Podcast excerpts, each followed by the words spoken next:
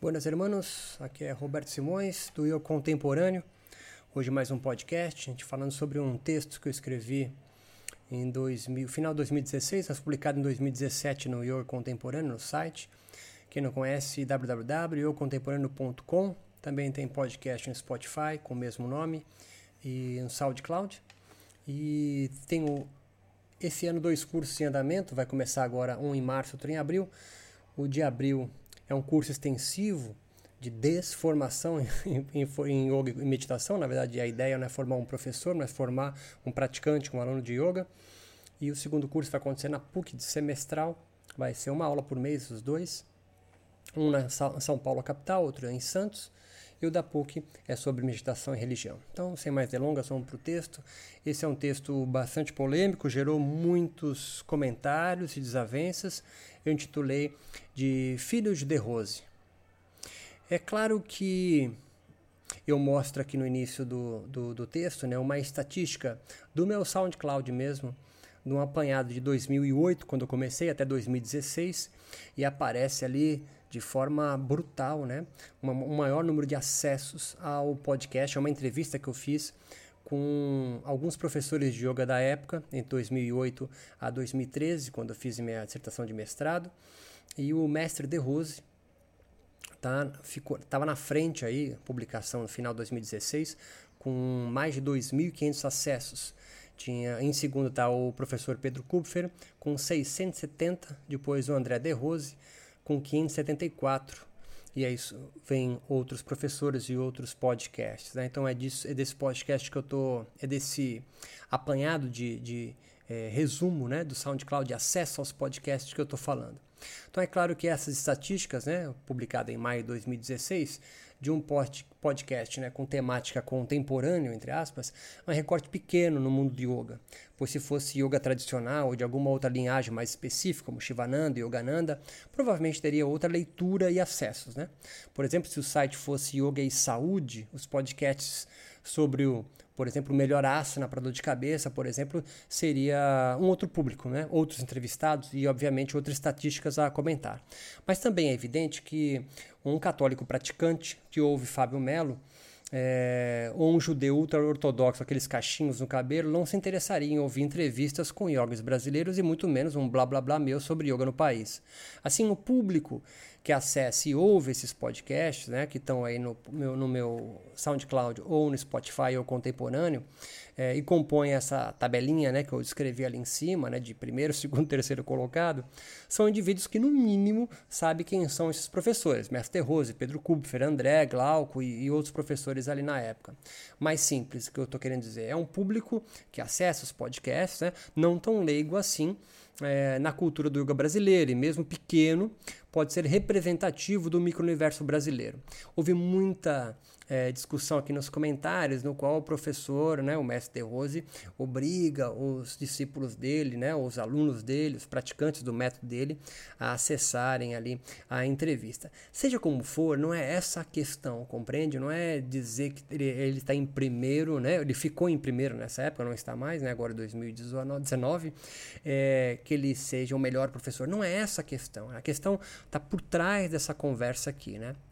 Então, por que toda essa introdução? Para deixar claro que, mesmo sendo um recorte, sempre em ciência são recortes, é uma análise que eu vou fazer aqui singela, mas lógica, portanto não dogmática, assim, também, obviamente, sujeita a críticas. Posto isto, para quem se interessa em pensar o yoga de fora da caixa do yoga, do micro-universo do yoga no Brasil, e é o que eu tenho denominado já há, há, muito tempo. Esse é um texto de 2016, né, de um livre pensador do yoga e que não alimenta ressentimentos. É deveras interessante perceber o grande descompasso de acessos né, no, nesse, nesses áudios, assim como também a disputa velada entre os seguidores, discípulos de linhagens ou métodos de yoga brasileiros. Né.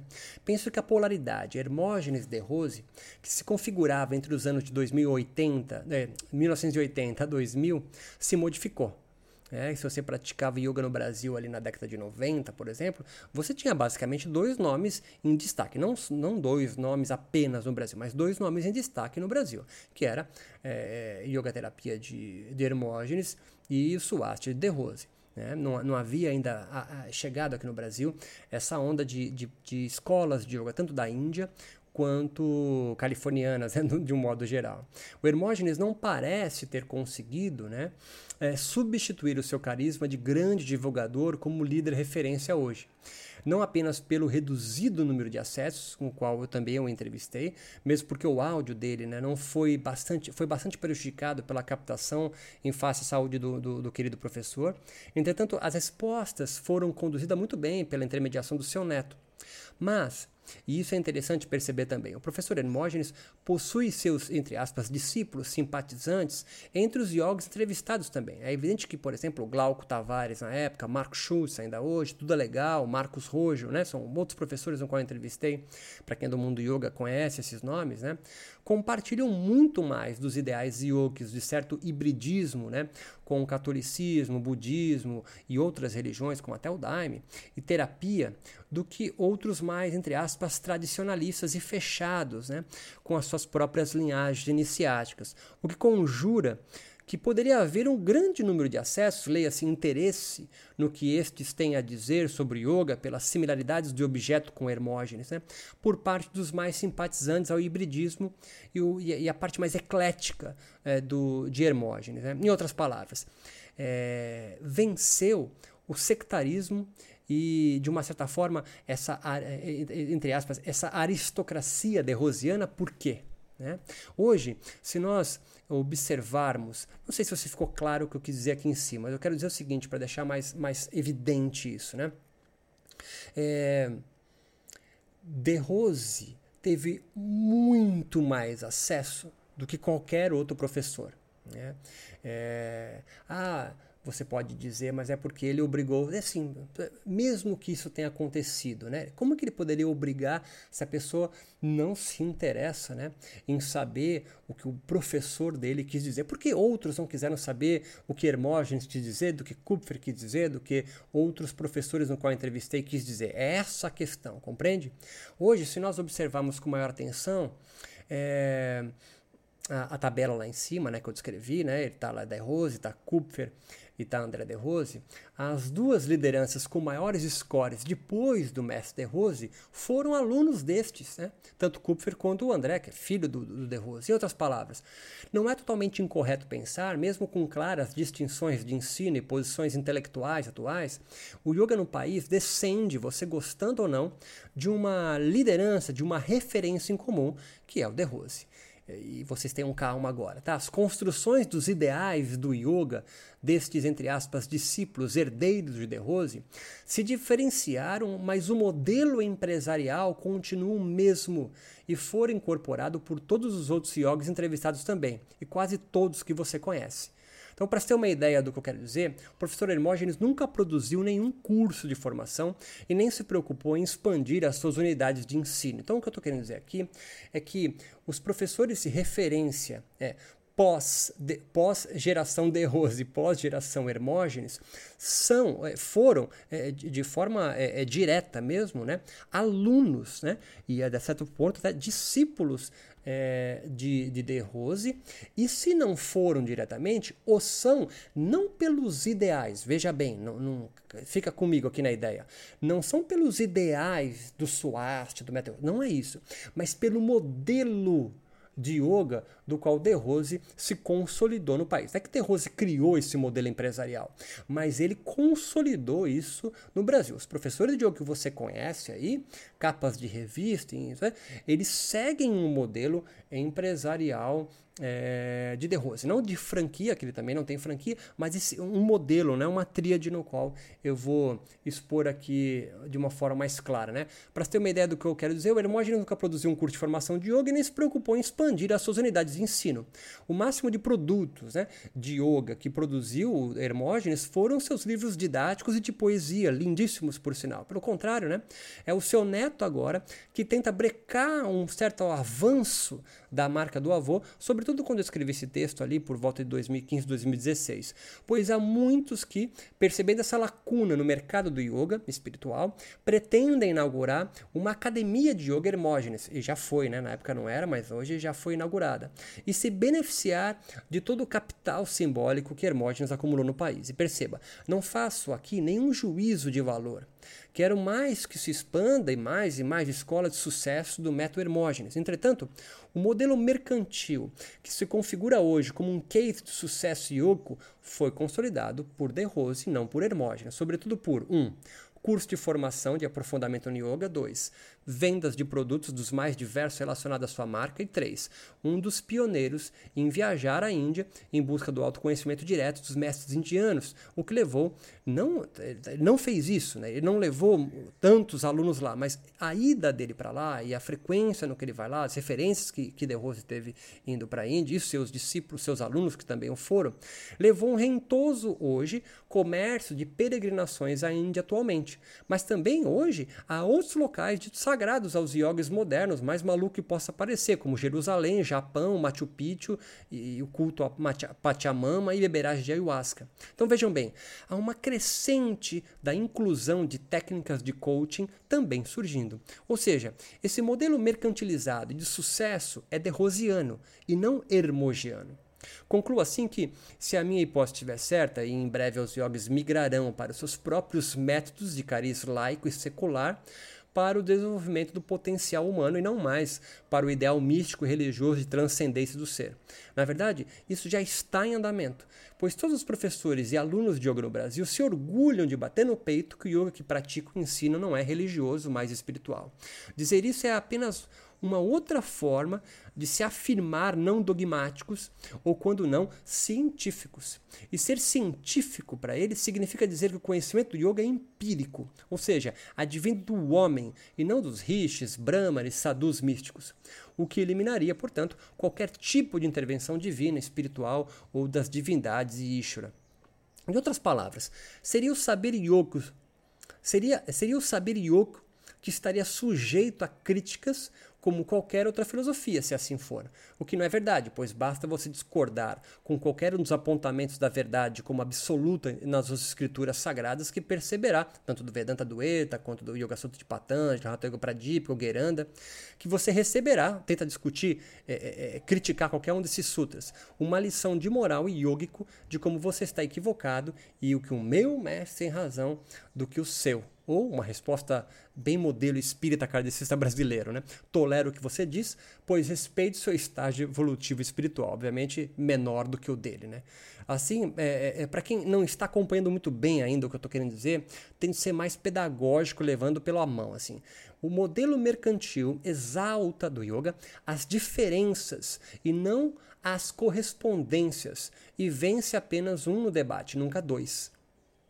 Em uma competição no campo religioso espiritual do yoga, não há dois medalhistas de ouro. Não há um pluralismo, mas um absolutismo. Escrevi esse texto em 2016, tá? Isso não é apregoando por um ou outro yogi, mas pela cultura que se instalou se instaurou ao micro-universo yoga brasileiro por influência de Rosiana ao longo dos seus 70 anos de história e adaptação por aqui. O yoga é universal contanto que seja o meu do qual você se refira como universal e referência.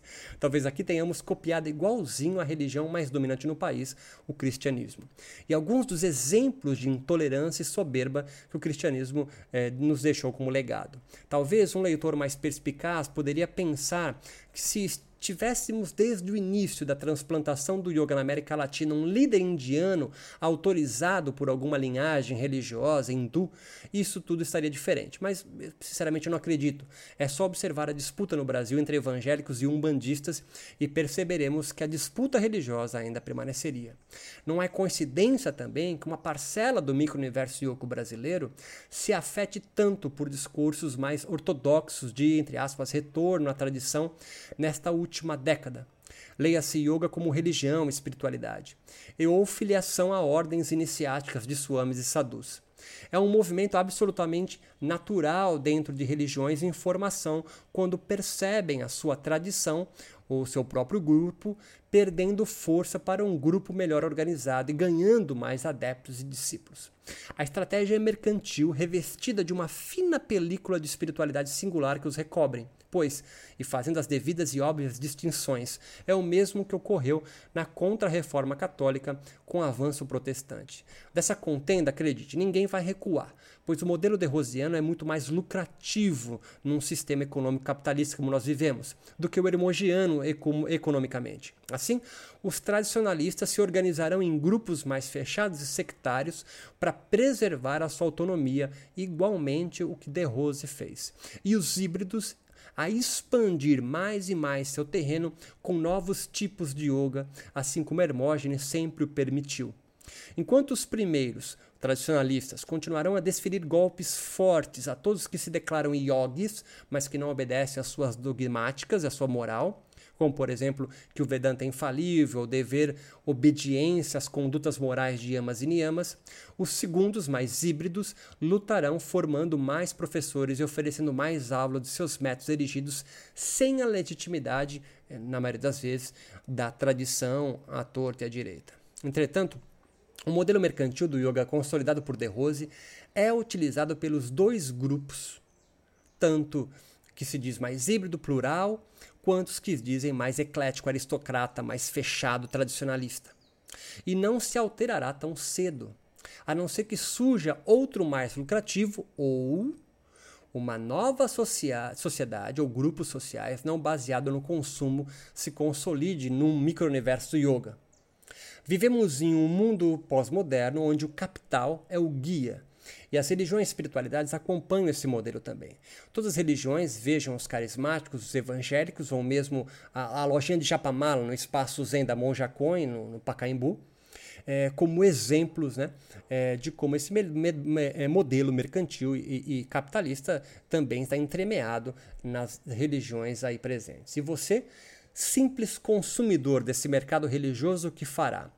Continuará alienado como está agora, provavelmente, comprando mais e mais coisas yogicas e exigindo uma apostila e certificação de cada curso, workshop e aula que pagar, pois a grande maioria do micro-universo do yoga sempre será a massa de manobra leiga e medrosa, por, e, portanto, não criativa, por isso mesmo investem tanta grana preta filiando-se a este ou aquele jeito de ser yogi. Estes recuam frente à liberdade de serem vestindo-se igual, andando igual, reproduzindo os mesmos discursos, comendo os mesmos alimentos orgânicos, veganos, vegetarianos, lendo os mesmos livros de autoajuda, assistindo os mesmos filmes zen, libertar-se, caivalia ou caivalha, de forma devotamente religiosa espiritual, da ignorância, a vidya, como preconiza o conceito do yoga, exigiria dos praticantes do yoga no Brasil, em algum momento, romper com o status quo do yoga que professam. E isso os obrigaria a perceber que não existem modelos yogicos a seguir. É preciso, para ser livre, leia-se buscar a libertação ou a liberação, né, como, ou uma redenção, como diz um cristão de verdade, coragem para criar o seu próprio método de yoga, sua própria visão do yoga, sua própria perspectiva do yoga. E conseguindo assim não vendê-lo, pois ele servirá apenas para você. Mas aí, meu amigo, primeiro, vai viver do que os professores de yoga? E segundo, yogi, é, e você, né, yogi em busca de ser livre, terá que lutar contra todo mundo do yoga brasileiro, é claro, lhe dizendo a eles o quanto eles vão dizer para você o quanto está errado por sustentar-se com as suas próprias pernas, pois é preciso um líder referência a seguir. Afinal, perguntarão esses medrosos, todos os yogis, né? Quem é você para erigir um yoga? O yoga tem séculos e não precisa ser criado, ele vai dizer. Aí você, corajoso, talvez poderia responder: sim, mas eu não sou Patanjali, eu não sou Shankara, Vyasa, Joyce ou Iyengar. Por ser diferente e único, preciso de um yoga eu e não um yoga outro. Eu pergunto para você, você vai encarar esse desafio? Hum, eu acho que de, de 10 ouvindo esse áudio aqui, apenas metade, ou 3, ou 2 vão encarar isso. E é muito mais seguro, porque é muito mais seguro seguir venerando quem for de um mestre yoga ideal, verdadeiro mesmo, ou uma sociedade sem classe de Marx. Né? Na verdade, tanto faz. É uma busca por algo que não existe no mundo real da vida vivida. Por isso é coragem para você encarar o seu próprio yoga. Né? Claro que você tem que ter um mestre, claro que você tem que ler as escrituras, é claro que você tem que saber entoar os mantras, saber os asanas, claro que sim. Mas quando você é, incorpora isso como sendo a única verdade, você torna então não um liberto, você consegue compreender? Mas um escravo agora do yoga. então, você às vezes critica os preceitos da Igreja Católica, o yoga brasileiro gosta de fazer muito isso, porque é a religião dominante, mas aí ele incorpora os, os princípios que não são os mesmos, mas é a mesma ideia né, de uma igreja, só que advinda é, do yoga. Assim, Deus é, talvez nos livre de sermos normais e nos dê força para sermos fortes. Assim, eu espero que alguns poucos de vocês compreendam essa última frase como uma espécie de reconciliação do yoga no Brasil. Deus me livre de ser normal e me dê força para ser forte. Dúvida, angústia, mágoa, depressão, rancor, eu espero que você busque ajuda profissional urgente. Ressentimentos, pessoas medrosas não devem continuar praticando yoga. O yoga, ao contrário, deve dar coragem para você se libertar e seguir o seu próprio caminho. Não adianta você atravessar o rio e continuar com o barco em cima das suas costas, que vai só atrapalhar o seu caminho. Gostou desse podcast? Você pode acessar www.contemporâneo.com. Também estou no SoundCloud com o mesmo nome ou Spotify. E lembre que eu estou com dois cursos de 2019 que vão começar. Um de abril a dezembro em Santos, São Paulo, litoral de São Paulo. Um curso extensivo, um encontro por mês, sábado e domingo. É um curso de desformação em yoga e meditação. Eu quero formar então um praticante de yoga e não um professor de yoga. E também tem um curso que vai durar esse semestre, de março até junho, na PUC, na Vila Mariana, em São Paulo, Meditação e Religião, onde eu consigo explorar com mais tempo e com mais calma é, esses e outros assuntos é, que eu trato no Eu Contemporâneo. Aqui é Roberto Simões, do Eu Contemporâneo, podcast e site. Muito obrigado, meus amigos, e até o próximo.